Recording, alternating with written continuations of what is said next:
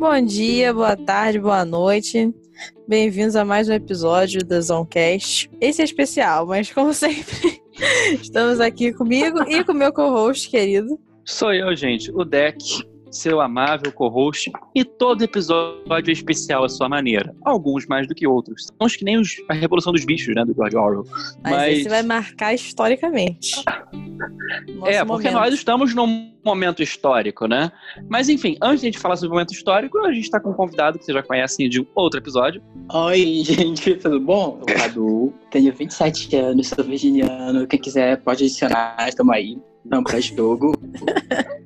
pesquisador social, publicitário, foto, fotógrafo, web designer, produtor de conteúdo, pesquisador social. Olha só. E uma pessoa que adora realmente pesquisar sobre a vida. Em especial agora esse momento que a gente está vivendo, que é o do SARS-CoV-2, que é bastante interessante. Isso, isso. E para quem não lembra do Cadu, Cadu nos mostrou o seu vasto conhecimento sobre questões paranormais no episódio 13. É verdade, foi um episódio paranormal. É, exatamente. Ah, inclusive, Ana, você viu alguma coisa? Não vi absolutamente nada. Suas maldições não funcionam. Ai, é, mas você não viu nada, mas elas viram você. Mas elas podem, Exatamente. como eu falei, elas podem me ver quando elas quiserem. Desde que eu não veja elas, tá tudo certo. Essa, essa, essa entrada tá muito longa. Gente, seguinte, nós queremos falar sobre o isolamento social, que não é quarentena, a gente falou quarentena por vício de linguagem, mas é um isolamento social que nós estamos passando. A gente quer é basicamente desabafar, falar sobre, pensar positivo, pensar negativo, pensar no futuro, pensar no passado e no presente de preferência. Então, vem com a gente!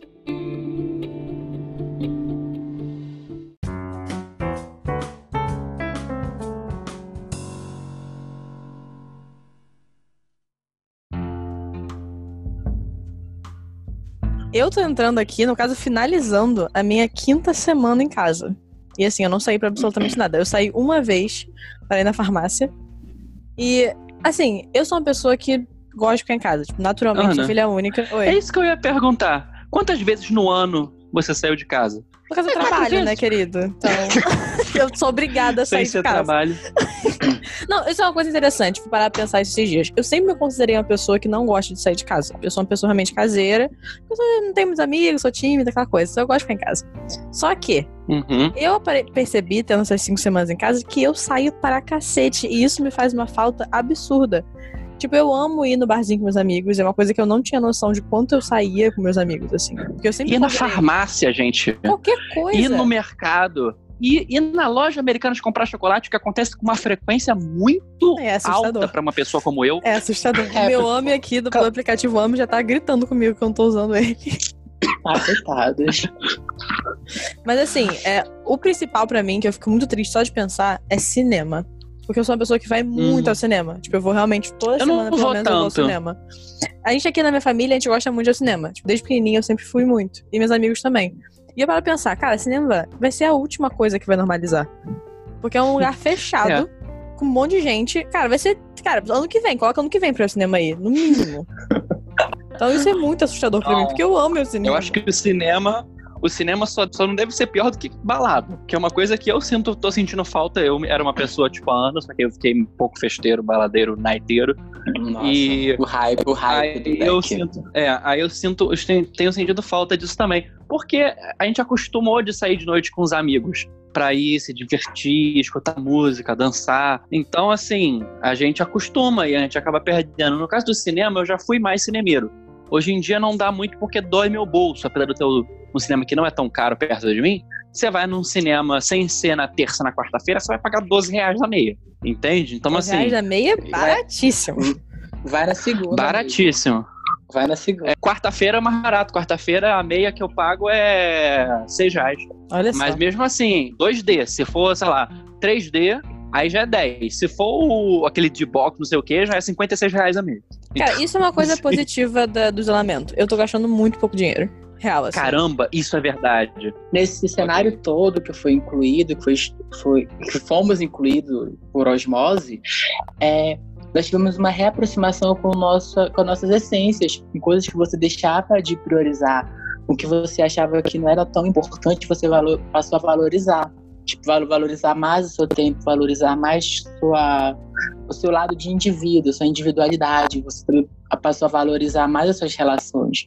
Eu tenho uma convicção de que quando todo mundo sair desse, desse cenário caótico, a gente vai passar a valorizar muito mais as nossas relações com amigos, com pessoas que estiveram próximas durante todo esse processo que nós estamos vivendo. Isso é verdade. E assim, eu tô Isso é falando é muito mais com as pessoas agora do que eu falava não estando em isolamento. É. Isso. Tipo, eu tô falando muito Mas eu acho que a gente pode. A gente pode parar para fa falar disso desse assunto em específico, que são os nossos prospectos, mais para o final. Para a gente ter uma linha de raciocínio, a gente pode começar falando é, como, como está sendo Sim, não, mas pra mim isso entra como está sendo. Tipo, eu estou falando muito mais com pessoas agora. Não pensando como vai ser no futuro não, depois da quarentena. Eu tô falando do, da mas... fala do Cadu em específico. Não, tudo bem. Gente, mas, por exemplo. Ele, ele, quer me colocar pro final. É, você fica não, aí. Não, é isso. não, as suas experiências são sempre válidas aqui. Mas é... assim, é, até no trabalho, isso é uma coisa que a gente tá falando muito. Eu tô trabalhando de home office, eu, graças a Deus, tenho essa oportunidade, porque eu trabalho muito com internet. Eu, eu trabalho com TI. Eu, eu então, então a gente trabalha de home office de boas. O que acontece? A minha empresa toda é de tecnologia e eu tô falando, eu, isso é uma coisa que surgia muito nas nossas reuniões agora, falando de home office. A gente tá muito mais conectado estando em casa do que no trabalho. Isso é muito maluco de pensar. Curioso, né? Porque lá a é gente tem muita reunião. Quase, né? Exatamente. E é, é, tem muita reunião. Então acaba que você não consegue quase encontrar. Tipo, o meu PO, que é o chefe da, da, da, minha área, eu quase não consigo falar com ele, porque ele tá sempre entrando em reunião, só de reunião. Agora, mesmo ele estando em reuniões online, ele sempre consegue falar comigo pelo chat ou entrar na reuniãozinha de 15 minutos, porque ele tá ali, ele tá online. Então a gente consegue sempre se comunicar. Então isso é uma coisa que cresceu muito. Cresceu, inclusive, na minha, empresa, cresceu, inclusive, é, entregas. Tipo assim, as nossas, nossas entregas estão muito melhores. A gente está fazendo mais lucro da empresa do que sem o home office. É uma coisa muito surreal. Inclusive, estou até pensando Caramba. em talvez manter home office para algumas pessoas quando isso acabar.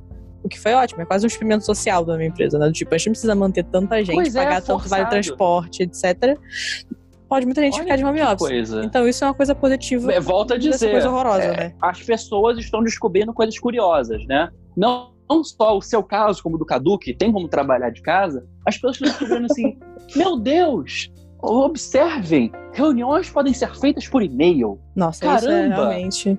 O tempo que você gasta. Olha! Ah, mas olha fazer, só. desde a minha época da faculdade, né? Fazer reunião por e-mail, raramente. Não, mas as pessoas não se atualizam, a, a mente delas não acompanha a tecnologia há mais de 15 anos. Entende? Mas, Cadu, é porque é o seguinte: a gente, é, pessoas tipo chefes, pessoas mais velhas, tem muita dificuldade de entender que o home office funciona. A gente é mais novo, a gente consegue entender que você consegue fazer tudo digitalmente. Mas os chefões, sabe, da empresa uma empresa grande, então os chefes tendem a ser pessoas mais velhas. Como eles estão forçados dessa situação, eles estão vendo que isso funciona. Porque quando começou, eles tinham muito medo de que não ia dar certo. Tipo, ah, a gente não vai render nada. E tá ao contrário. Então isso quebra a mentalidade desse povo que não tá acostumado com essa vida tecnológica 100%. É, acaba tendo uma desconstrução social do que é emprego, do que é o trabalho funcional, do que é o trabalho disfuncional. Você pode muito bem fazer uma, uma reunião, fazer ficar de home, home office, sei lá, um mês e ter 100% de produtividade, se que você tem um trabalho desgastante durante um dia, com quatro reuniões seguidas, você não produz nada, ao final do mês você fica frustrado. Exatamente, perde duas, três horas no trânsito, que é uma coisa que a gente não acontece. Ah, isso que eu ia falar. Ah, gente, não tanto é... tempo porque eu tenho metrô. É, mas mesmo assim, é, eu sei, eu sei onde você trabalha porque eu já fui algumas vezes lá por perto do seu trabalho. É meia hora para ir, meia hora para voltar. Mas mesmo assim, essa uma hora do teu dia que você pode usar, sei lá, vendo vídeos, inclusive manias. A gente pode falar do que você começou a fazer na, na, Nossa, na, na isola, no isolamento social. Deixa eu falar uma coisa rapidinho, silêncio completo. Isolamento social. Isolamento social. Isolamento social. Só para caso eu fale quarentena, eu me mutar e colocar isso no lugar. É, boa sorte todos os episódios. É, então, tem tudo isso em relação ao trabalho, mas assim, a gente tem que pensar também o lado que tem muita gente sofrendo em relação a isso, porque a gente tá privilegiado pra cacete, a gente consegue trabalhar de casa porque a gente trabalha com tecnologia. Mas muitas pessoas, até meu pai mesmo, que ele trabalha com arquitetura, e ele é tipo ele é MEI, né? Ele trabalha, ele trabalha para ele mesmo, no caso, né? autônomo. É, ele não tem como trabalhar, porque ele tem que fazer obras e ir nas obras. E é tipo, todo mundo que trabalha com outras pessoas ou trabalha né, no campo tá ferrado, não tem dinheiro, sabe? Ainda mais pessoas que não são. É, meu pai é médico. Meu pai é médico, só que não é médico do hospital, ele é clínico, médico clínico. Ele tem a clínica dele, né? Ele é neuro. E sofreu com essa questão toda de isolamento social, porque a, a especialização dele não é exatamente urgente, né? Apesar de ser muito importante, porque ele é especializado em sono, em encéfalo, essas questões. Então, diferentemente dos médicos públicos ou médicos de hospital, que estão num risco gigantesco, Sim. Por exemplo, a mãe da minha irmã, né? Ela tá, tá trabalhando na linha de frente do Covid-19. Ela tá literalmente tratando, sei lá, dezenas de pacientes infectados. Entende? Aqui no Rio de Janeiro. Então é diferente para ela, é diferente para ele. Entende? Mesmo assim, é, ele, como médico clínico, apesar de ser médico, também está sofrendo nesse isolamento social como seu pai, porque os dois trabalham para eles mesmos, entende? Exatamente. E, assim, ele provavelmente não sei se é seu pai, mas o meu pai também tem pessoas que dependem dele, pessoas que trabalham na obra, tipo, pessoas Sim, muito carentes. Secretários, médicos, médicos Entendeu? associados, secretários, faxineira. E é difícil para esse povo não poder trabalhar, né? Eles entendem a, né, assim, a grande parte entende a necessidade de ficar em casa, mas ao mesmo tempo, cara, o que eu posso fazer agora? Eu sei que o, que o governo tá ajudando aí com um certo auxílio e tal, mas muita gente acaba pensando, acaba tipo, cara, eu tenho que me virar, sabe? Eu tenho que sair de casa e é o caso dos motoboys, por exemplo, que estão aí salvando a vida de milhões de pessoas. Porque senão eu, eu, ia ter que sair de casa. Então, assim, é, é. isso realmente é muito interessante. E, e é assim, e é Salvando é a vida e ganhando pouco, né? Não, ela vive ganhando pouco, exatamente. E se arriscando o tempo inteiro também. Então, isso é uma Sim. situação muito negativa que surgiu. De... Muitas coisas, a maioria das coisas que surgiram desse momento são negativas, porque a gente tá vivendo por uma pandemia, né? Então, a maioria das coisas uhum. tendem a ser negativas. É, mas, no geral, eu acho que a gente está lidando bem estando em casa, porque a gente está vivendo nesse momento com existindo a internet e existindo tecnologia. Senão, realmente ia ser muito terrível. A, a tecnologia acaba sendo meio termo. Ela pode ser positiva, porque encurta as distâncias, as grandes distâncias, mas pode ser negativa quando você fica bombardeado de muita informação. Na ansiedade é tem que ter meio termo né? também. Tem que, você tem que ter um meio termo para esse consumo de tecnologia. Da mesma forma que ela, que ela aproxima, a gente entra naquele conceito de aldeia global, que a Ana deve conhecer também quanto eu, uhum. que é que está todo mundo conectado de alguma forma, é, o excesso de informação também pode dar um surto da pessoa, porque você fica absorvendo uma informação de lá, daqui você fica sendo bombardeado. Diariamente tem um, tem um estudo em que a pessoa é bombardeada por 6 mil mensagens comunicativas. É, e quando você entra no estado de pandemia ou epidemia ou qualquer, outro, ou qualquer outra coisa que seja um reservatório para você de informação, isso é, vira uma, uma progressão. É, não nem chega nem a ser, ser geométrica, né? Que eu acho que é meio que incalculável. Que você acaba sendo bombardeado de muita informação.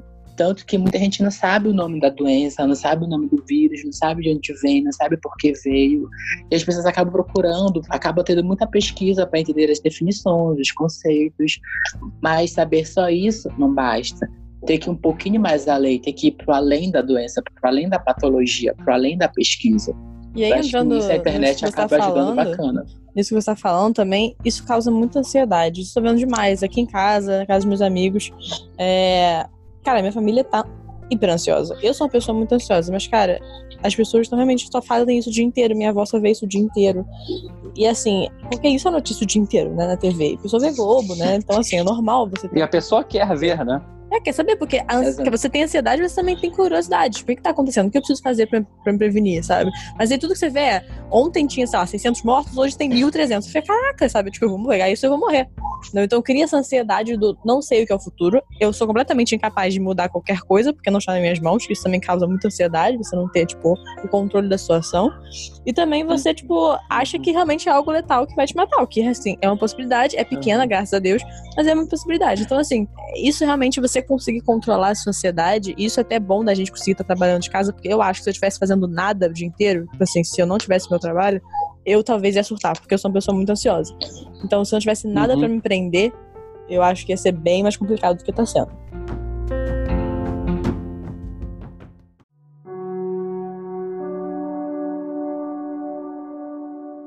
Uma coisa que a gente precisa pontuar para a gente não né, a gente não cometer um erro muito grave, que a gente está falando que a gente está tudo bem por causa tecnologia ajuda e nossas vidas não estão tão ruins a despeito da questão toda do isolamento social, está sendo muito negativo, mas a gente está numa bolha econômica, numa bolha social, numa bolha cultural que ela não reflete boa parte do Brasil, né? A gente, a gente tem nosso espaço, a gente tem nossas camas, por mais que, se eu não me engano, por exemplo, diferentemente de mim e da Ana, o Cadu divide casa com, com colegas, certo?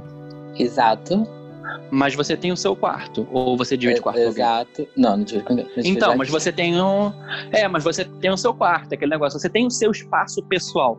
Eu fico Uhum. pensando nas comunidades, nas casas menores ou no interior que seja, onde é, uma família dorme num único cômodo de 3x3, quando é isso de tamanho, quando não é menor. Entende? E a gente fica. Imagina essas pessoas poderem sair de casa, né? Ou terem que evitar sair de casa. Os conflitos sociais, como a Ana estava dizendo, vão aumentando. Não à toa que a gente viu que os casos de, de, de agressão doméstica subiram, acho que é 50%, 60%, não é? Uma situação dessa. É, pelo menos algumas Sim. semanas atrás. Deve, ser, deve é piorar bizarro. conforme a gente vai fechando. Deve, isso porque a gente está com isolamento baixíssimo. Saiu hoje uma análise barra uma pesquisa, né? Basicamente vendo a porcentagem de isolamento social nos estados, né? Nós estamos no glorioso Rio de Janeiro. Quanto é que vocês chutam que tá o isolamento social aqui? Ah, baixíssimo, eu sei que tá. Eu saio na rua, tá cheio de gente.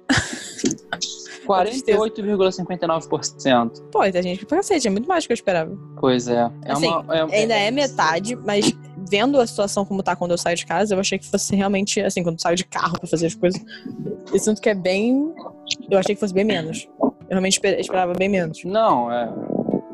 Mas é mais pela E situação, assim, é- muita gente, ideologicamente falando também, não acredita que a gente precisa ficar em casa.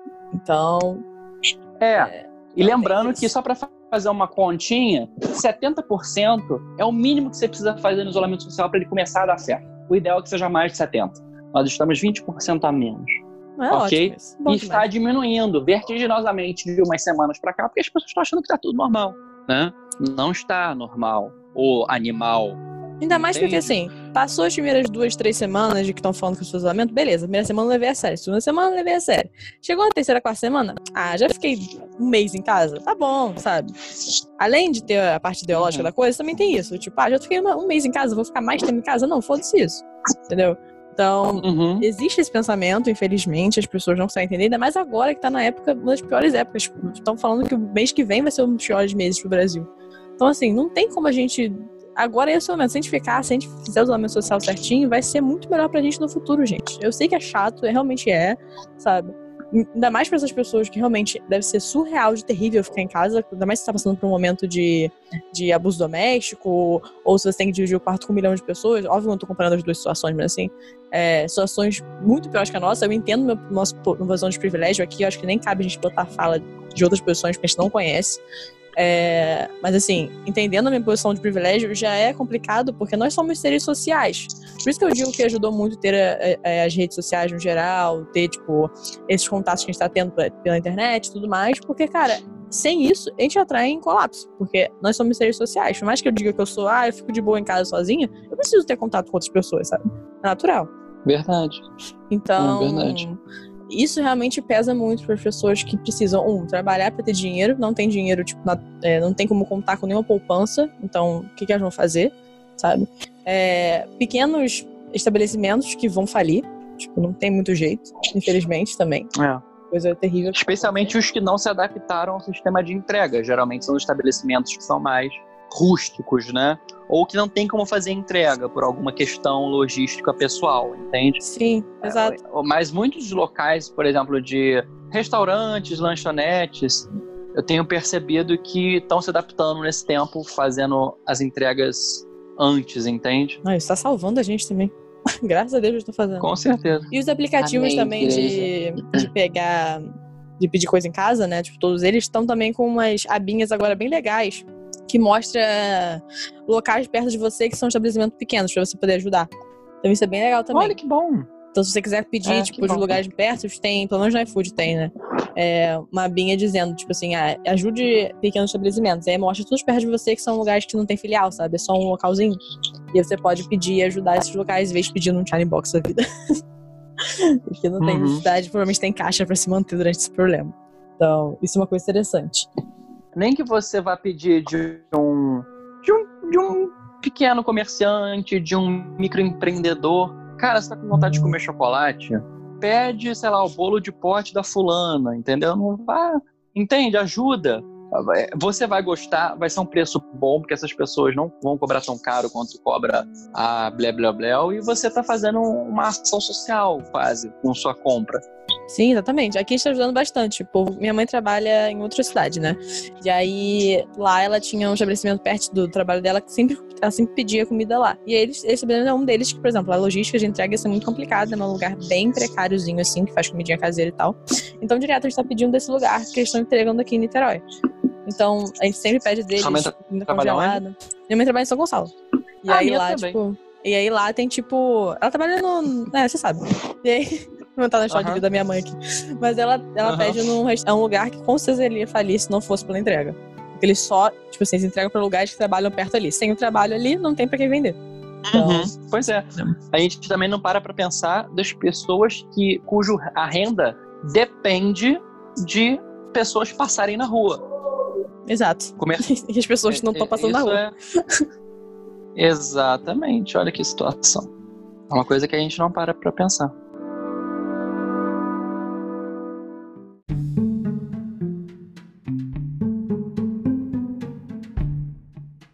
Entrando em coisas que a gente tá fazendo em casa, ou hábitos que a gente começou a ter, eu tenho um fortíssimo que eu comecei a fazer e eu, tipo assim, eu sinto, eu sinto que essa, essa isolamento social, obviamente tem né, lados positivos de crescimento pessoal, eu tô falando mais com as pessoas, etc. Mas uma coisa que me fez, eu acho que me fez voltar um pouco de idade.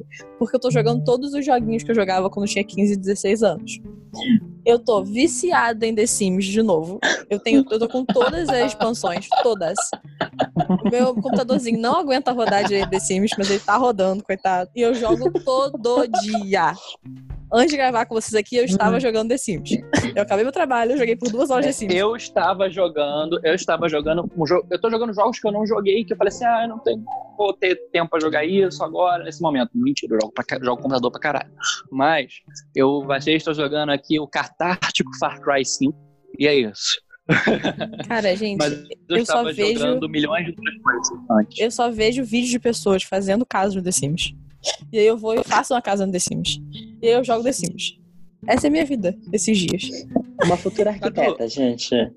Fala das tuas, o que você tem feito de diferente, coisas que você começou a fazer, porque eu vou deixar a minha, porque a minha é muito curiosa. Eu vou deixar para depois que você falar a sua. Ah, o Deck começou a fazer skincare em casa, gente. Eu não queria não, falar, não. mas é isso. Eu não tenho, eu não tenho paciência. Seria ótimo eu faço. a zona T da testa, mas eu não. Enfim, eu, eu comecei faço. a usar o cabelo para trás para ficar menos oleosa a minha testa. E, no entanto, eu não tenho paciência para fazer skincare porque eu falo assim, ah, não tô com paciência e tal. Tô com todo o tempo do mundo, mas paciência não tenho. Gente, e ficar em casa deixa a pele muito oleosa. A pele fica muito oleosa é. ficando em casa. Eu sei que porra é essa. É, é ódio. Mas eu comprei também. É ansiedade. Eu comprei online um kit de tratamento de pele, várias coisas. Eu tô fazendo aquele step, sabe? Não é o, não é o coreano ainda, porque são 10 passos, mas no meu são só 5.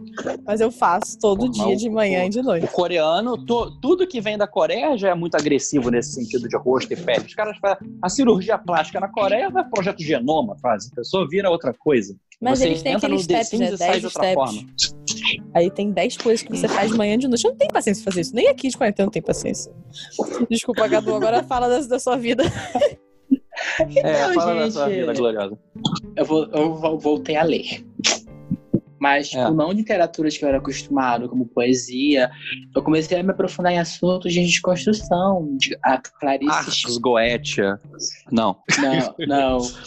Eu voltei a ler aquele um livro que é bem interessante, acho que a Ana já deve ter ouvido falar sobre, que é Mulheres que Correm com os Lobos. Ah, sim. Que é um livro é bom, assim, bastante interessante, mas ele é muito denso. E antes do isolamento, tipo, eu lia uma meia página, eu já ficava cansado do livro.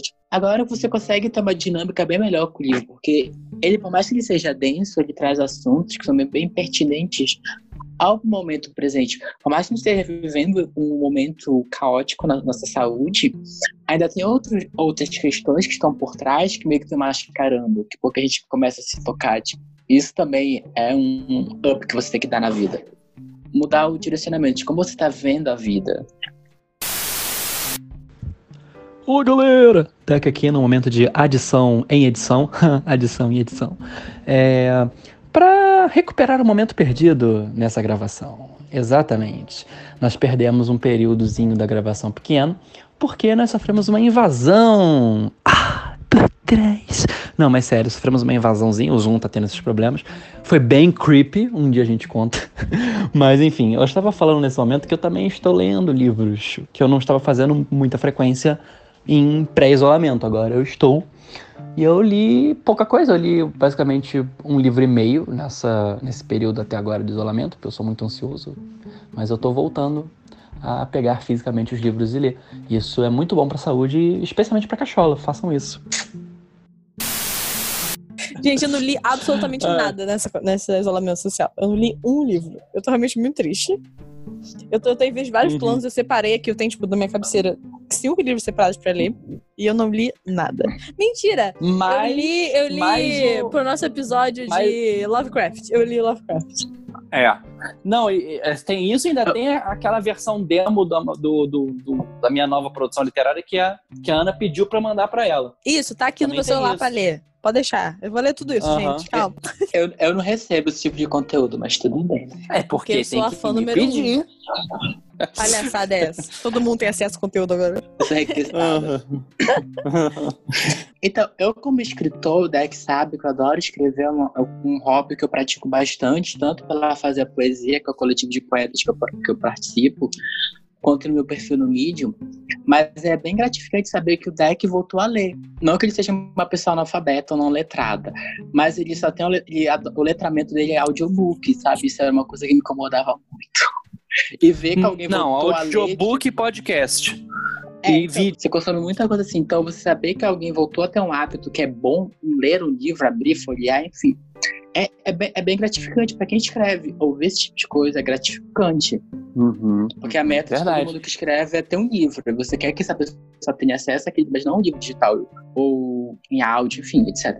Mas o livro físico mesmo, essa expectativa que você vai autografar, como vou autografar um podcast, como vou autografar um audiobook, é um e-book, são coisas assim, que frustram pode, quem, quem escreve. pode fazer o seu celular, a gente pode escrever no seu celular, não, não é problema. Não, mas são mas... coisas que frustram a quem escreve. Isso é verdade. Não, mas, mas, mas olha só. Mas olha só, é o contrário pra mim, tá? Porque eu leio muito durante o ano. Eu realmente leio muito e leio livro físico. Eu gosto de ler livro físico. Mas eu leio no transporte. Tá, tamo junto. Eu gosto muito de, de, de, Eu pego a barca, né? Porque eu moro em Niterói e eu trabalho no Rio. Então eu leio na barca sempre. Então eu leio, tipo, um livro por semana na barca não ter esse, esse transporte de ir e voltar pela barca me está fazendo ler menos. Porque eu não paro para ler em casa. Então, isso é um problema. Porque de noite eu gosto de ouvir um audiobook ou ouvir um podcast para dormir. Então, a minha rotina não entra o livro se eu não tô pegando a barca. então, é o contrário pra mim. Eu tô lendo menos estando em isolamento, o que é um problema, porque eu separei e eu achei quando começou isso, falei, nossa, agora eu vou ter muito tempo pra ler, sabe? Agora eu... Mas não, eu tô jogando O que aconteceu com os podcasts? A gente percebeu, por exemplo, que o nosso número na quarentena diminuiu. A gente achou que fosse ao contrário. E eu, eu tô vendo mais pessoas falando sobre isso. Que, os, que as pessoas, como escutavam muito podcast, por exemplo, indo pro trabalho, elas não estão indo mais pro trabalho, ou não estão indo mais à rua e tal, então estão escutando menos. Não é, é muito agressivo, mas é você é, isso serve também para a questão do livro.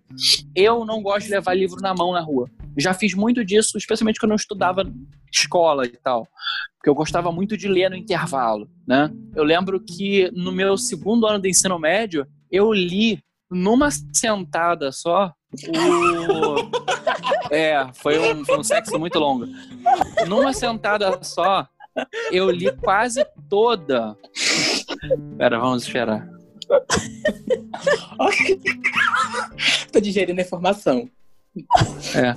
Realmente eu li numa sentada só. É, uhum. é numa sentada só, eu li o Kama Sutra inteiro. não, mas é. Amada. Numa. Basicamente. Não foi nem. Não, não foi nem. Eu li assim, em, em, menos de quatro meses, assim. Eu li um depois do outro. Eu li os dois livros, livro 2 e livro 3 do Azoyaf, né? Que foi o, o Song of Ice and Fire. Canção de Fogo e Gelo, Game of Thrones, para quem é leigo. Né? Eu li o 2 e o 3. Foram 1.600 páginas e lendo só no recreio, intervalo entre aulas de professor saindo e entrando. E, sei lá, quando tava muito bom, eu li o, o capítulo em casa, assim. Eu é lembro bom, que... E, é isso foi muito... Muito assim, outros que eu li assim, por exemplo, a saga Percy Jackson toda, eu li quase inteira no meu sétimo ano. No sétimo ano do ensino fundamental. Ou oitavo ano. Foi uma coisa assim. É, foi essa época, né? É, a saga. A, eu lembro que no meu primeiro. Eu, as séries marcavam os meus anos, olha que curioso. E no meu primeiro ano do ensino médio foi, por incrível que pareça, Senhor dos Anéis, que eu não tinha lido. Eu amo Seus Anéis. Mas o livro é muito maçante. Exatamente. É, eu li todo, todo. E o Desventuras em Série eu li quase todos nesse ano também. Desventuras em Série é a primeira série chega que eu num momento. Eu li com 9, 10 anos. Não. O meu foi Crônicas de Nárnia, mas enfim. O, o, agora você chega nesse momento, eu super pensei, caramba, eu tô com uns nove livros na minha lista aqui para ir lendo. E eu tenho preguiça de pegar o livro e ler. Né? Sim. Aí eu tenho, outro, eu tenho assim... outro agravador também. Porque eu, eu ainda leio FIC, né, gente? Eu amo FIC. E as fics é papo de 1.600 páginas também. É, é gigante, as pessoas escrevem pra cacete. Tipo, é muita coisa. E eu leio em uma noite isso. Porque eu sou viciada. Shout out pro nosso primeiro episódio. E eu leio muito rápido. Isso é um problema também meu. Que eu leio muito rápido. E às vezes eu não consigo digerir o suficiente o que eu tô lendo. Mas eu tenho mania de ler muito rápido. Às vezes eu até pulo páginas sem ler tudo e tal. É mania. Também é conhecida como leitura dinâmica. É isso. Eu, eu só faço é. leitura dinâmica, entendeu? A não ser que eu goste muito de alguma coisa e eu quero saber com detalhes, aí eu leio de novo, eu leio duas vezes. Pra entender tudo certinho. Mas quando não, é uma coisa que eu tô, tipo, só querendo entender a narrativa, eu leio muito rápido. Então, tipo, por isso que eu li, tipo, uma, uma semana na barca, sabe? Só que, esse é o problema, que a gente tá entrando no isolamento social. Eu realmente também fico com preguiça de pegar o livro, e aí eu tenho as minhas fics pra ler. Aí eu leio só fic, eu só leio fic. Eu tenho quatro livros pra ler aqui. Mas você tá lendo. Não, eu tô lendo, eu tô é. lendo, mas eu não tô, mas eu não tô lendo os que eu, que eu paguei pra ler, fica de graça. É, eu comprei os livros. físico, né? É, assim, eu não vejo. Eu gosto de ter os livros, mas consumir eu não vejo muito problema em consumir um livro digital. Tipo, sabe? Eu tô lendo a mesma história. Uhum. Também geralmente é mais barato, e agora, então, pra não ter que receber gente em casa, ter um e-book é a melhor coisa que tem. Eu não tenho. E eu tô realmente até triste que eu não tenho.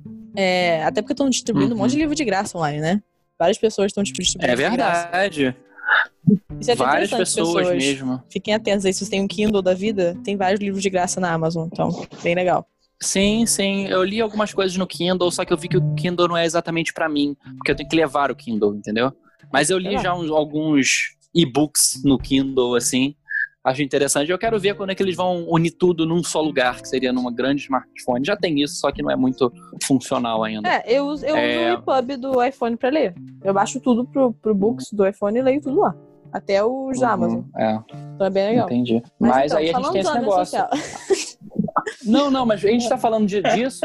Na verdade, tem, tem todo sentido, porque veja bem, a gente estava falando de frustrações. A gente achou que fosse ser uma coisa, isolamento social, foi outra completamente diferente. Você, tenho certeza, achou que fosse ler pra caramba, achou que fosse começar a fazer todos aqueles hobbies seus numa frequência enorme. Você chegou, você tá fazendo o quê? Você tá só dormindo, comendo de vez em quando no banheiro e andando pela casa mais do que você andava. Você, é verdade. Você descobriu sua casa, na verdade. Você descobriu que você tem uma casa. Olha pelo é, lado bom, você eu acho... fez uma descoberta. Não, isso, eu acho que é as pessoas que... que falam assim, não, eu vou ver aquela série X, tem gente que nem tá isso tá conseguindo fazer, porque tá em estado letárgico. Não é verdade, consegue. isso é um problema. E eu acho que é muito ruim isso, eu tô vendo direto, eu uso muito LinkedIn, né? Porque assim, eu gosto de entrar em contato com o povo da minha área quando eu preciso fazer certos trabalhos, etc. Então eu uso muito LinkedIn. E aí eu vejo muita gente falando, nossa, eu completei meu 15 curso hoje durante o isolamento social. Aí eu fico, cara, que isso? Sabe? E eu fico mal.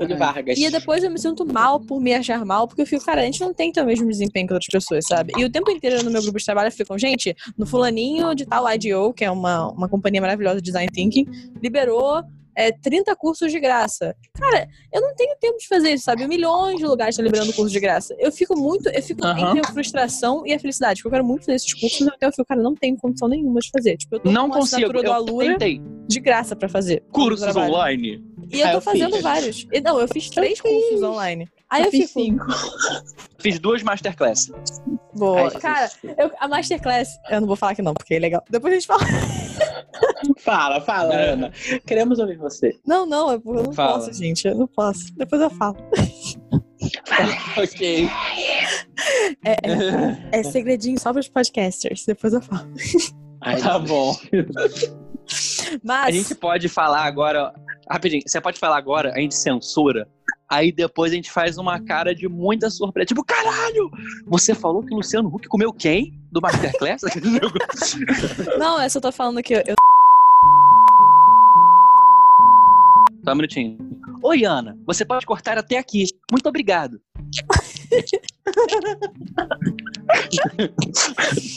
é...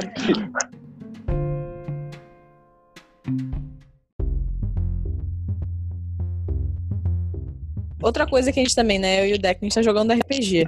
Isso é uma coisa que a gente queria fazer há muito tempão. E tipo, é, eu sinto que eu tô voltando, tipo, em idades mais novinhas. Porque isso é o que a gente fazia quando era mais novo, é, né? médio. A gente conseguiu. Não, e foi glorioso. Eu tô com. Eu e Ana, né? A gente tá em dois grupos de RPG. Eu sou mestre de RPG. Já tô com dois aqui. Bem diferentes, inclusive. É, a Ana também tá jogando nos dois comigo, né? E é, é uma coisa que eu, que eu sentia muita saudade de fazer, só que nunca dava certo, porque as pessoas não tinham tempo, não exige muita gente tendo tempo no mesmo momento, entendeu?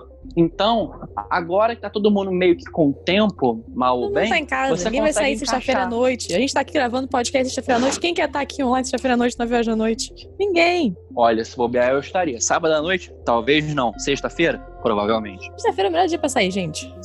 Sexta-feira você tinha a faculdade, então eu lembro, Deck. Não, eu tinha e agora eu vou ter o. Quando voltar, se Deus quiser, se o mundo não acabar, se não tivermos um apocalipse, vamos falar isso no final do episódio é, eu vou ter o meu curso do, de roteiro, que eu né, estou esperando para começar. Queria começar, só que Covid nos impediu de fazê-lo. Então, assim, eu teria todo dia à noite. Ai, então, gente, assim, Covid-19, seu socorro. Covid-19 é a doença, tá? Não é o vírus. É, o vírus. Porque, porque tem uma, tem uma, tem uma, tem uma, uma vasta. De, de, gama de definições que muita gente não sabe. Você fala coronavírus. A, a, a, grande notícia é não. é coronavírus. Caducar Mas coronavírus, não, é sério. Coronavirus, não coronavírus. é coronavírus. Não, é o novo é o novo coronavírus, tem que falar certo. O novo coronavírus. É, tá mas certo, o... na realidade. É um coronavírus, só que mutável, novo. Não, é, ele é o novo coronavírus. Aí tem que falar assim, as pessoas param. Vamos falar agora, aí abre parênteses, a pessoa olha pra você de forma diferente. O novo coronavírus. Aí volta a fazer o que tava falando. Já percebeu todos os lugares é assim. Nos Estados Unidos não fala, tipo, the new coronavirus. Ele fala só coronavirus. Ou Covid. Ah, não, eles falam Covid-19. Eles estão falando mais Covid-19. É, COVID é porque a doença. Porque a doença, porque coronavírus é uma família de vírus, na verdade. Sim, é que é do SARS, do MERS, né? Esse que é o novo. Do SARS-CoV, do, o SARS-CoV foi uma doença que começou em 1937, se não me salvo engano, na China. Sempre na China, eles são da região da China e, Exatamente, verdade, que é uma doença. se espalham, né? É, é uma, virou uma epidemia lá em 2002, 2004. Mas é, foi com a, doença é, daquele, é, é tipo um guaxinim, né, que foi o vetor. É um é tipo Isso. um guaxininzinho. Pílulas de sabedoria do deck. Olá, pessoal. Deck aqui numa inserção para falar sobre animais silvestres, sobre consciência e sobre justiça poética, talvez? Vamos lá. Uma coisa que todos esses coronavírus têm em comum é que eles circulam entre animais silvestres, que são vetores deles e passam para nós. Eles geralmente circulam mais entre morcegos, no entanto, em todos os casos, as contaminações de coronavírus, pelo menos da família do SARS e tal, vieram não de morcegos e sim de animais que tiveram contatos com morcegos. É, no primeiro SARS foi uma civeta, que é um bichinho que parece um texugo, parece um coati, mas na verdade é um parente da hiena, que não tem nada a ver com uma hiena, mas enfim. É, depois a gente viu que camelos é, tiveram contato com esses vírus de morcegos e vieram a MERS, que foi do, do Oriente Médio. E agora são pangolins, que é um bicho que parece um tatu tamanduá, né? O que, que especialmente a civeta e o pangolim têm em comum? São animais silvestres que não deveriam estar em contato com humanos. Por que estão? Porque a China e diversos outros países da Ásia e da África, eles têm muito tráfico de animais para carne de caça, porque eles comem muitos animais exóticos, para é, medicina alternativa chinesa, que mata diversos tipos de animais, para mercado de pets, ou você acha que da onde você acha que veio os bichinhos que aqueles americanos têm? Meu Deus, olha, ele tem um, um Lores aqui na, na, na, no Alabama. Onde o cara tirou? Te garanto que vem da China, ok? E esses animais exóticos, silvestres, tirados do ambiente, tendo contato com humanos, às vezes passam patógenos muito graves pra gente, não é? Pois é, gente. Fica aqui a justiça poética. A gente ferrou, quase extinguiu raças de animais por causa disso tudo. Eventualmente, eles transmitem para nós um presente final como um agradecimento por nós estarmos destruindo eles. Hum. Espero que esse presente não seja fatal, né? Pílulas de sabedoria do deck. Porque, na verdade, a gente já pode, já falando do dito cujo, a gente pode falar do, do esquerdo, do canhoto, do tio do churrasco. Do Valdemort. Do, do, Aquele não pode do Valdemort aqui. É, é, ele, na verdade, a gente deu um azar imenso, porque ele não é mortal o suficiente. O que significa isso? O que isso é um azar? Porque ele demora mais a matar, de forma que ele é muito mais virulento e potencializa o espalhar dele ao redor do mundo. Porque se você infecta quando você não tem sintomas graves, você não sabe nem que você está doente. Portanto, você não consegue ver que você está infectado com, com o vírus e não está desenvolvendo Covid-19. Entende? Exatamente. Esse que é o problema. No caso do SARS, por exemplo, a pessoa, de uma hora para ela, ela, ela só transmitia ou começava a transmitir mesmo quando você já estava com sintomas, então era mais fácil identificar. Mesmo assim, foi dura. A gripe é, suína foi meio termo entre o SARS. É, o H1N1 foi um meio termo entre o SARS e esse, né? Que a gente está tendo agora.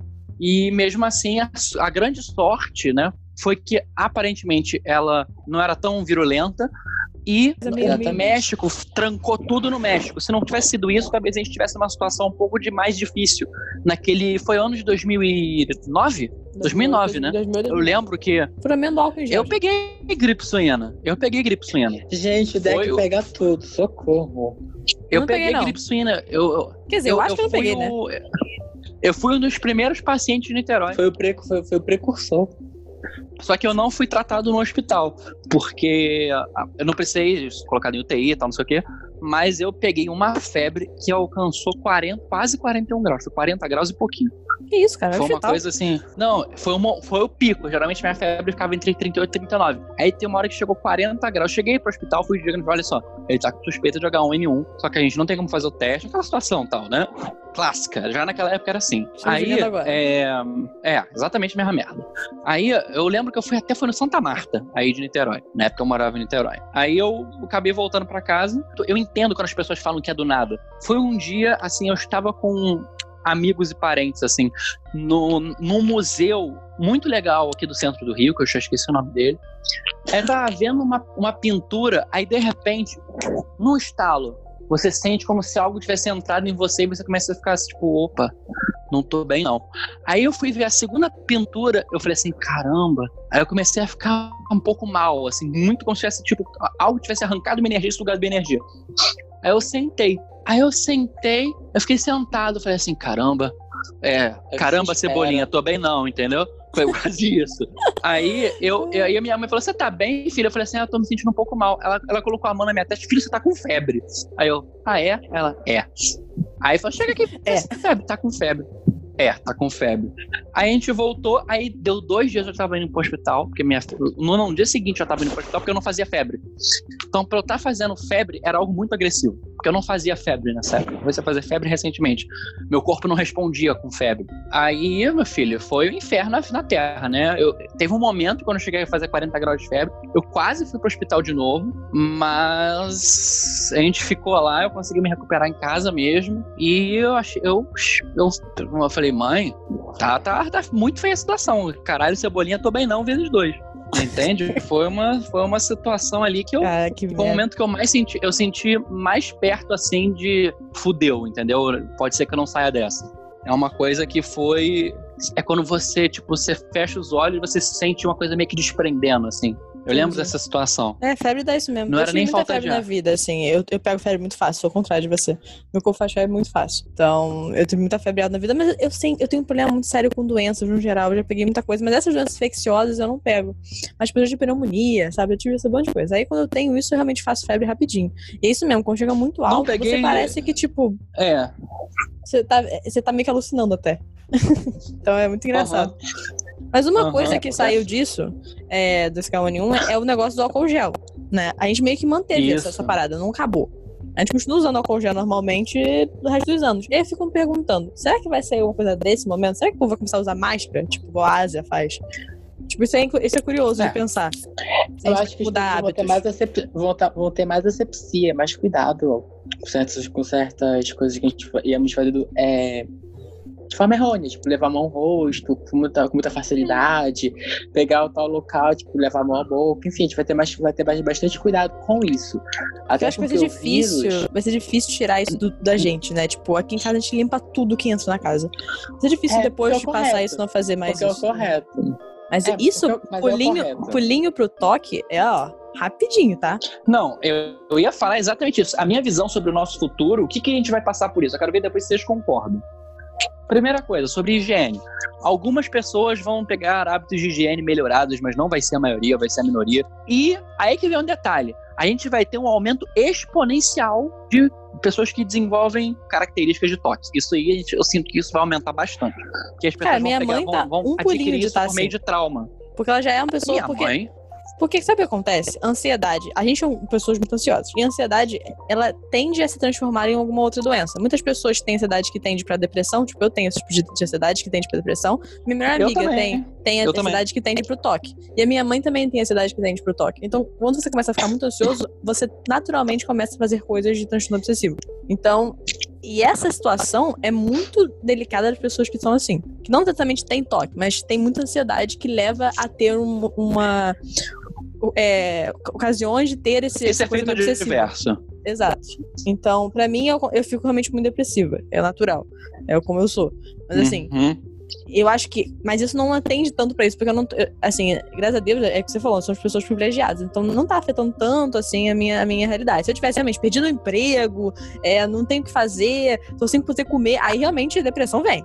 Agora, como tá é. muito tendendo pro negócio de lavar tudo, precisa lavar a mão, precisa lavar tudo que entra em casa, não pode sair de casa, vai pegar vírus. Aí o toque, para quem tem esse problema, é o chamariz inacreditável. É.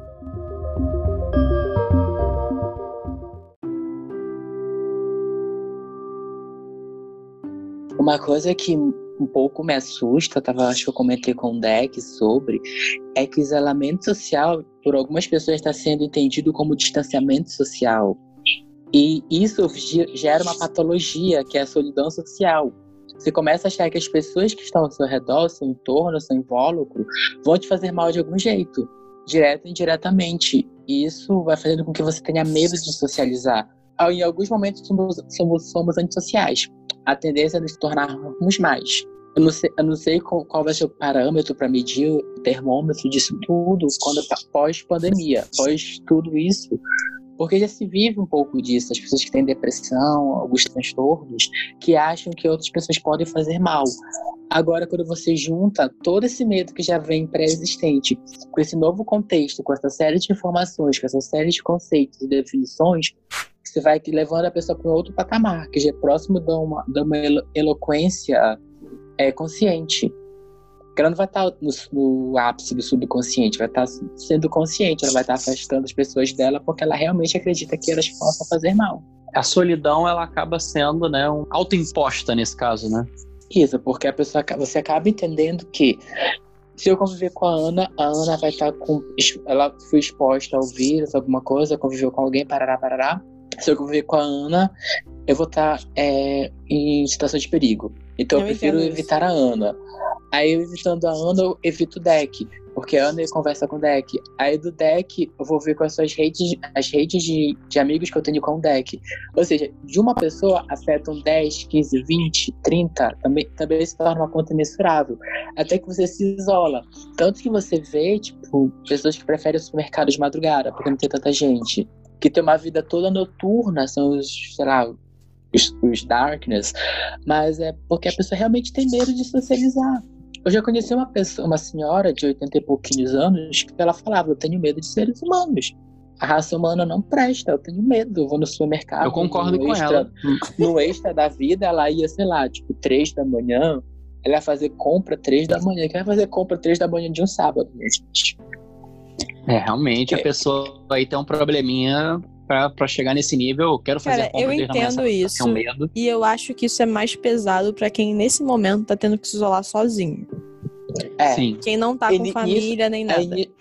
Uhum. Aí nisso, é, os meios de comunicação acabam ajudando bastante. Tem esse encurtamento de distância. Você tá a uma, a uma mensagem da pessoa que você quer conversar. Você não tá a tantos quilômetros, sei lá, eu tô a uns 20 quilômetros da Ana, 20, 20, 20 30, por aí. Mas eu não tô tão longe quanto todo. Não tô tão próxima quanto todo deck. Mas eu consigo conversar com a Ana com a mesma frequência com que eu converso com o deck. Então você tem encurtamento das distâncias. E as relações interpessoais acabam se tornando bem mais valiosas. Sim, eu acho que isso vai você, ser bom. Você tá, você, é, você tá tendo conversa, você estamos tendo conversas mais saudáveis.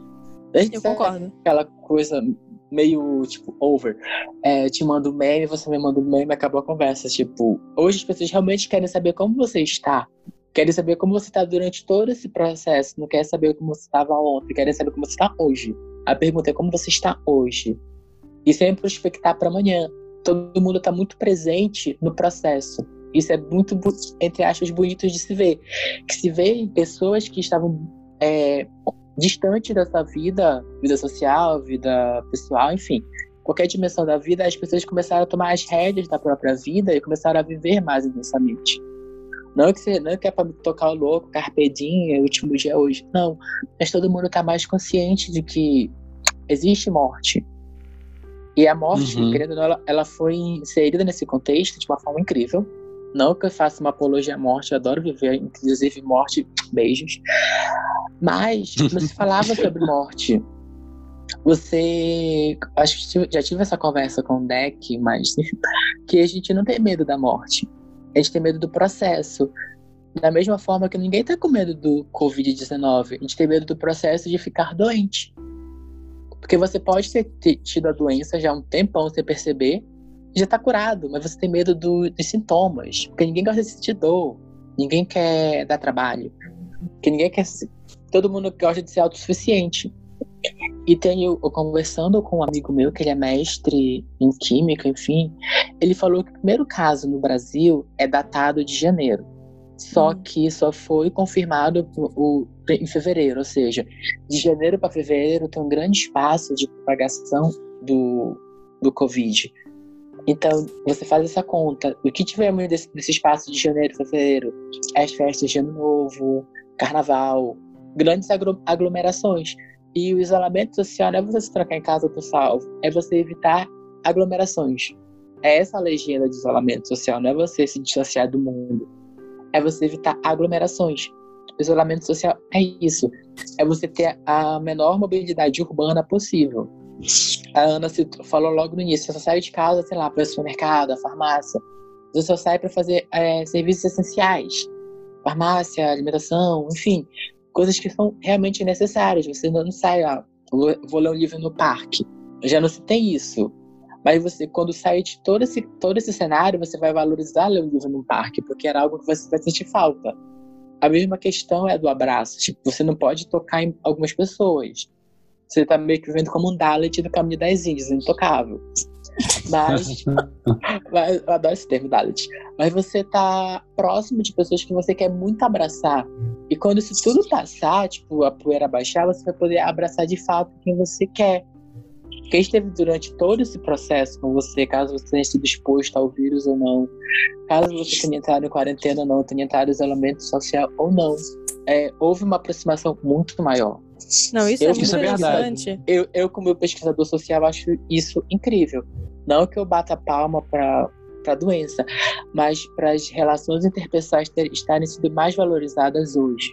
Sim, é, isso é um resultado que... que... eu acho que vai que vamos ter. Eu acho que a Ana iria falar isso. Isso, é.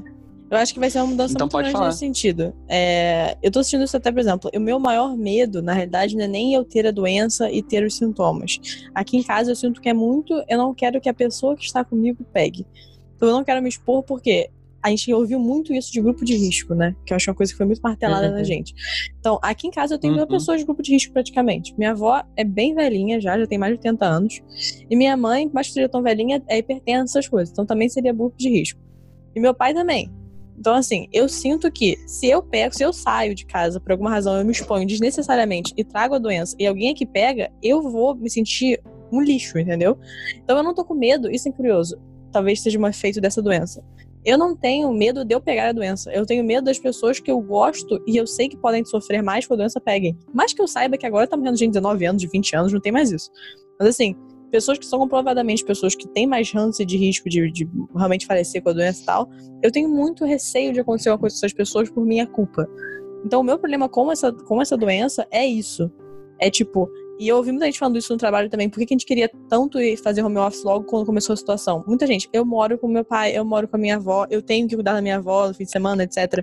Como é que eu vou estar tá aqui e levar essa doença para essa pessoa que não pode sair de casa? Por isso que esse negócio de isolamento é, só os idosos não funciona, porque os idosos moram com alguém. Né? Se eles moram, moram sozinhos, vão ter que sair de casa para conseguir fazer coisas. Então, assim, é, se eles moram comigo, eu vou ser a culpada de fazer ele pegar essa doença e falecer por causa da doença. Imagina o tamanho da culpa que isso não vai ficar. Eu preferia ter pego a doença, entendeu? Sozinha, eu, sozinha. Do que ter que lidar uhum. com as uhum. consequências de uma pessoa ter pego por causa de mim. Mas em alguns casos ela é sintomática. Sim, então exatamente. você não precisa ter tanta culpa. Você precisa ter tanta culpa. Mas não, não é isso, mas vamos é, supor, se eu é, sou a única pessoa da casa que sai e vem pra casa, eu vou ser a pessoa que vai trazer a doença pra casa. Não tem outra é, pessoa pra ter, pra ter feito isso. Entendeu? Se a minha avó não, minha avó não sai de casa mesmo, ela não trabalha, ela fica praticamente o dia inteiro em casa. Se eu sou a pessoa que tá trabalhando e voltando pra casa, se ela pegar a doença, obviamente fui eu que trouxe a doença pra ela. Mais que tenha sido sintomática pra mim, entendeu? Às vezes eu já peguei. Assim, eu sei que uma pessoa que tava na minha frente do trabalho tava com Covid, tipo, confirmado. Teve, teve Covid. Tipo assim, pra mim, tá, faria até sentido eu ter pego. Todo mundo aqui em casa ter pego, todo mundo foi meio que assintomático, todo mundo tava com uma gripinha leve, às vezes foi isso mesmo, já passou e todo mundo já tá curado. Só que a gente não tem como saber.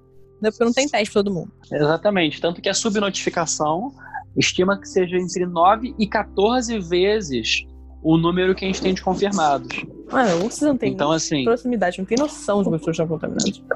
É, porque é, o, o, é. os confirmados são os casos graves, no caso. Isso... Exatamente. Ou, ou quem teve como fazer o teste, né? Eu conheço pessoas que não estavam graves e conseguiram fazer o teste ou por influência ou por deram um jeito de pagar e conseguir, entendeu? Tem é, como, mas, mas, mas, mas o que é, é aquele caso seleto, né? É, mas o que é noticiado são os casos confirmados, os, é, de, de ISE para, sei lá, de de 1 para 2 não é notificado, mas de 5 para 6 é. É uhum. Há uma, uma, certa peneira de, na informação também. É, é e é uma peneira que ela é induzida pelo teste. governo, inclusive. Exatamente. A gente também não tinha teste, na realidade, aqui. Agora começou a chegar os testes, acho que essa semana chegou. Então a gente não tinha nem como testar pessoas. Você é. ia pro hospital, até pro hospital. Vai ter uma pequena explosão. Sabe? Vai, Vai ter uma pequena explosão em números, mas, gente, não se assustem, não é que esteja aumentando tanto assim, tá realmente aumentando, porque nós. eu não quero falar de política aqui, mas já falando, nós somos governados por uns beócios, mas olha só. o, o, número vai explodir porque a gente está começando a fazer os testes direito agora. Então, as pessoas que já estavam infectadas, médio, leve, vão começar a ser confirmados. Entende? E as pessoas que não seriam confirmadas serão confirmadas. É tanto então, que se você é for pegar o número de casos barra número de mortes que a gente tem agora, parece que a mortalidade está altíssima. Sendo que eu tenho certeza que não é isso. É. Entendeu? Acho que tem muita gente. Tem muita gente contaminada mas, que está sendo. Mas existe, mas, mas, existe uma, uma prospecção de que é, tenha mais de milhões de óbitos. Porque, Sim. por mais que. Uma coisa que é bastante interessante que o SUS no Brasil, ele está sendo uma referência mundial, apesar de já terem outros países com medidas mais eficazes, certo? Mas o SUS acaba sendo um, um parâmetro, um termômetro de tudo que está acontecendo. Cara, o SUS é um parâmetro sempre. Aqui, é um absurdo a gente não dar é, valor a isso. É, uhum. e aqui, tipo, a, a, estima, vai ter uma estimativa assim de milhões de pessoas que vão via óbito. E vai chegar um momento em que vai ter o um colapso na saúde. É por isso que existe o isolamento social, é para evitar esse colapso. Porque os grandes centros médicos já não estão conseguindo captar as pessoas que estão doentes ou não, fazerem testes ou não. Sem contar as, as outras doenças que estão lá. Exato. Não é só o Covid que existe, existem pessoas internadas com outras enfermidades, com outros problemas, que podem vir a ser atenuados ou não. Eu li, assim, de, rapidamente no Instagram de algum amigo meu, que tem uma pesquisa que mostra que é, o Covid pode levar a pessoa a desenvolver é, hipertensão. Sim. Ou seja, tipo, você tem um, você tem a expectativa de ter uma doença X, você sai com X, Y e Z. Na realidade, pois eu é. acredito que isso da hipertensão não é que o Covid ele vai ajuda a, a, ter hipertensão. É, são pessoas que já têm hipertensão, mas estão controladas, o Covid meio que descontrola. Por isso que pessoas que são hipertensas estão no é. grupo de risco. E outra coisa, né? Estudos estão mostrando que essa hipertensão ela piora com o uso da hidroxicloroquina. Nos Estados Unidos tem sido demonstrado. E essas pessoas, muita gente está usando hidroxicloroquina como se fosse algo, casos leves. Eu vi pessoas que eu conheço, idiotas, o caso leve usando hidroxicloroquina. Então, gente, olha só. É, calma, drogas experimentais têm um preço e elas nem sempre se mostram quando você, quando você espera. É, então, é, assim, assim, você não é médico. De olho. Não... Político não é médico também. Então, não, não. Político não é médico e médico não é cientista, nem epidemiologista. Só lembrem disso. É bom lembrar. É bom então, tem, esses de, tem que separar.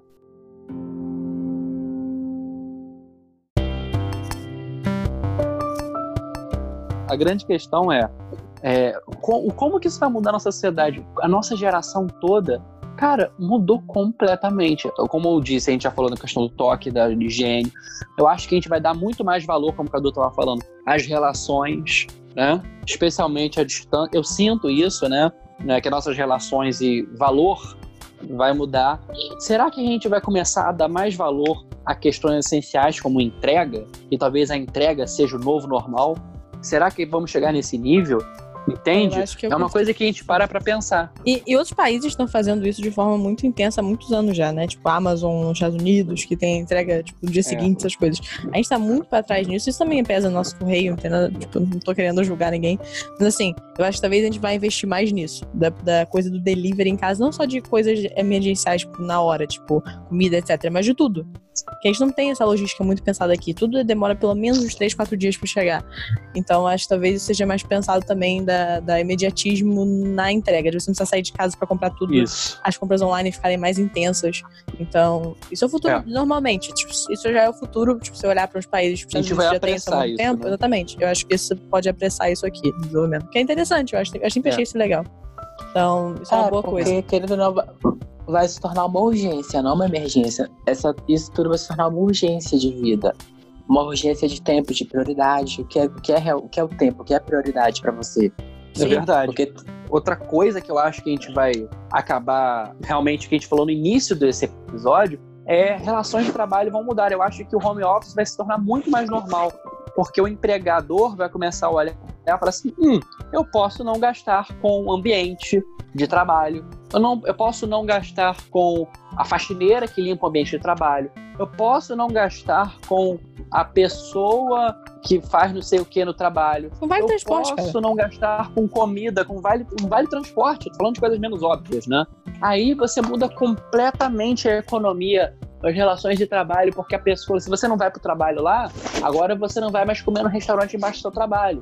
E aí você não vai andar no, metro, no ônibus, não vai comprar o soufflé que caiu do caminhão. Então, assim, tem toda uma, tem toda uma coisa que muda, entendeu? Aí a gente fala assim, é. caramba, olha como uma coisinha, o fato de você não ir para o trabalho, você afeta, sei lá, 30% da população. Se as pessoas Sim. Diminuírem a relação de trabalho. Sim, isso é uma é um coisa fato que eu que acho que isso vai acontecer. Isso é fácil, já tá acontecendo. É isso que eu tô falando. Tipo, a empresa já tá realmente reconsiderando várias pessoas ficarem de home office, quando tem necessidade. Então, assim, isso é. é uma realidade. E isso é uma coisa que existia já pensamentos de fazerem isso, só que o teste ficava sendo adiado. Ninguém tinha sabe? coragem. Exatamente. Ah, vamos ver como é que vai ser. E aí nunca via. E agora eles foram forçados a ver e viram que é, funciona. É. Então, assim, duvido que Não, e outra coisa, assim, você. Não só essa questão toda de, de relação de trabalho, mas você para para ver que eu acho que a gente vai ver um avanço nessas tecnologias de comunicação que a gente não vai. A gente já está muito avançado para o que poder, que é, né, do que poderia ser mas acho que isso também vai aumentar bastante. Acho que cada vez mais a gente vai ver avanços nesse sentido de melhorar a, a capacidade de conexão à internet. Eu acho que a internet de qualidade vai se tornar um item muito mais visado conforme vai é, passando esse essencial. tempo. E vai se tornar totalmente essencial, já é essencial, vai se tornar mais ainda, porque a internet com o acesso em si é essencial. Agora, a internet em fibra ótica talvez vai se tornar essencial, não só a internet, entende? Então, o valor das coisas vai mudar. Tá? O valor do entregador, val o valor da pessoa que te traz as coisas, o valor, as próprias relações de trabalho dentro da sua casa, né? porque nesse momento muitas pessoas não estão podendo. Quem, quem tem trabalhador doméstico em casa, muitas vezes está tendo um distanciamento. Quando eventualmente isso fechar em quarentena mesmo, a gente está em isolamento social. Quando fechar em quarentena mesmo, como foi o caso que, tá, que aconteceu na Califórnia, na como é o caso que aconteceu na, na França também, mas assim, na Espanha e na Itália foi muito claro. O Han também bem claro. Nova York tá terrível. E tá muito assim. Então, gente, caramba, quando for assim, você não vai. Você que depende de um empregador de um empregado doméstico, como é que vai ser? Você vai ter que cuidar da sua própria casa, como é o caso da Europa e dos Estados Unidos. Então isso também muda. Então a gente vê que uma cultura inteira geracional por todo mundo vai mudar. E nós estamos fazendo parte dessa mudança, isso é muito bizarro. Isso é. Isso vai ficar em livros de história, cara. Isso é muito interessante a gente tá vivendo num momento desse, porque eu realmente não achei que a gente fosse viver. Vai ficar até, vai ficar não, até no podcast, gente, vai ficar registrado. É. É um processo de redimensionamento. Você está redimensionando muita coisa. Você está dando valor a pequenas coisas que eram desimportantes, como bem disse Manuel de Barros, adoro ele. Ótimo escritor, inclusive uma recomendação. Se puderem, ler, o Manuel de Barros, Adélia Prado, Clarice Spector, porque são grandes mestres da Mateus poesia. Dequinop. grandes mestres. Grandes mestres da poesia e que te mostram um grande valor de vida. Desculpa, eu odeio poesia. Eu adoro poesia. apesar, apesar de escrever crônicas, eu adoro poesia. Não me vejo sem. Uhum. Tipo, tem que ter um livro de poesia por perto, porque a, a te, te acolhe. De alguma forma, uhum. te acolhe. E é. em meio a tudo isso, nós estamos procurando algo que nos acolha. Uhum. Por mais que nós, nós tenhamos nossas, nossas redes de relacionamentos, é, relacionamentos interpessoais, relacionamentos amorosos, em qualquer dimensão, nós queremos algo que acolha. Pra mim é música. Uhum. Então, a música te acolhe. Música é poesia, basicamente, né? Só que é cantada. Você vai pensar. É, depende, depende. Porque tem música que é meio, que é meio erotizada. Não, mas eu, eu, não, eu não escuto um funk pra relaxar, entendeu? Ai, caralho, mete essa bunda no chão, mete essa bunda no chão. Tô muito acolhida agora. Ai, Ai tô acolhida por MC metralhadora. Ai, gente, pra quem, pra quem superou Pássaro de Fogo, pra quem ouviu Pássaro de Fogo e conseguiu superar essa música, tipo, tá, vai sobreviver qualquer, qualquer música. Não, quem supera qualquer máquina epidemia. de sexo, mama máquina, é máquina não, de sexo, amor, mama máquina não, de não, sexo, você sobrevive a qualquer coisa. Esse é o sexo animal, enxatuba de mesquita. Não, não, Deck, até a pessoa entender que tão longe do chão serei os seus pés, nas asas do sonho rumo ao seu coração, permita sentir, se entrega para mim, cavalgue meu corpo, a minha eterna paixão. Até a pessoa se tocar, que isso é uma descrição perfeita de um ato sexual em que uma pessoa está sendo carregada por outra, demora. Demora. Não tipo, queira saber o que o Biafra fala em, em voo de táxi. Você não queira saber.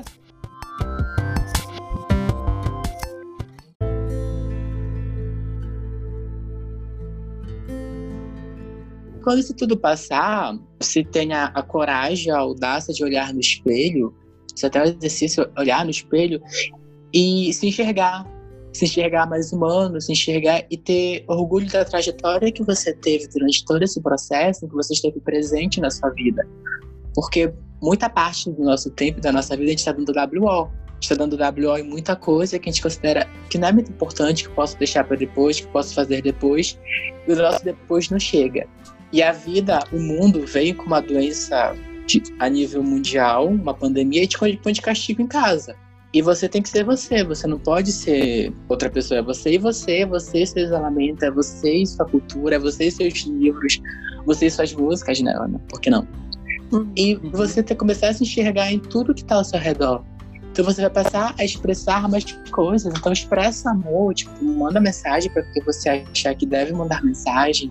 É, evita brigar com o fulano, do trano, enfim, esteja bem, esteja presente e bem, mas um bem emocional, tenha uma sanidade mental boa para lidar com isso, porque muita gente vai sair disso com uma sanidade mental muito abalada.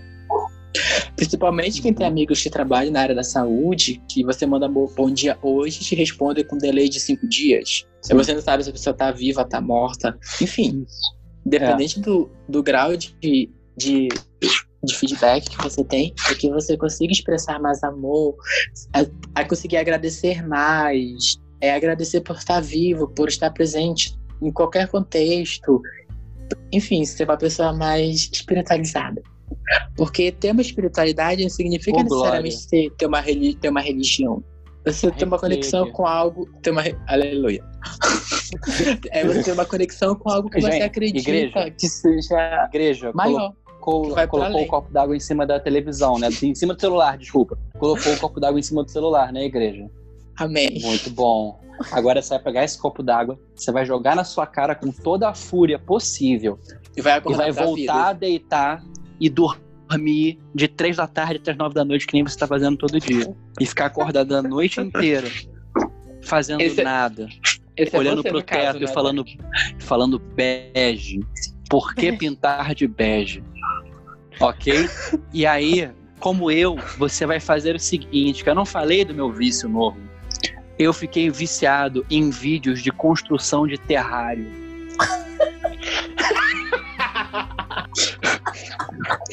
ok. Depois desse momento de desconstrução E adaptação social... e adaptação de artrópodes nesse terrário. Como é lindo ver uma tarântula Cara, não se adaptando a um terrário de um redneck americano. Obrigado, igreja. Amém, irmão. Obrigado e boa noite. Beijo. boa noite. Não, peraí, vamos fazer que nem o William Bonner. Só um minuto, silêncio. Boa noite.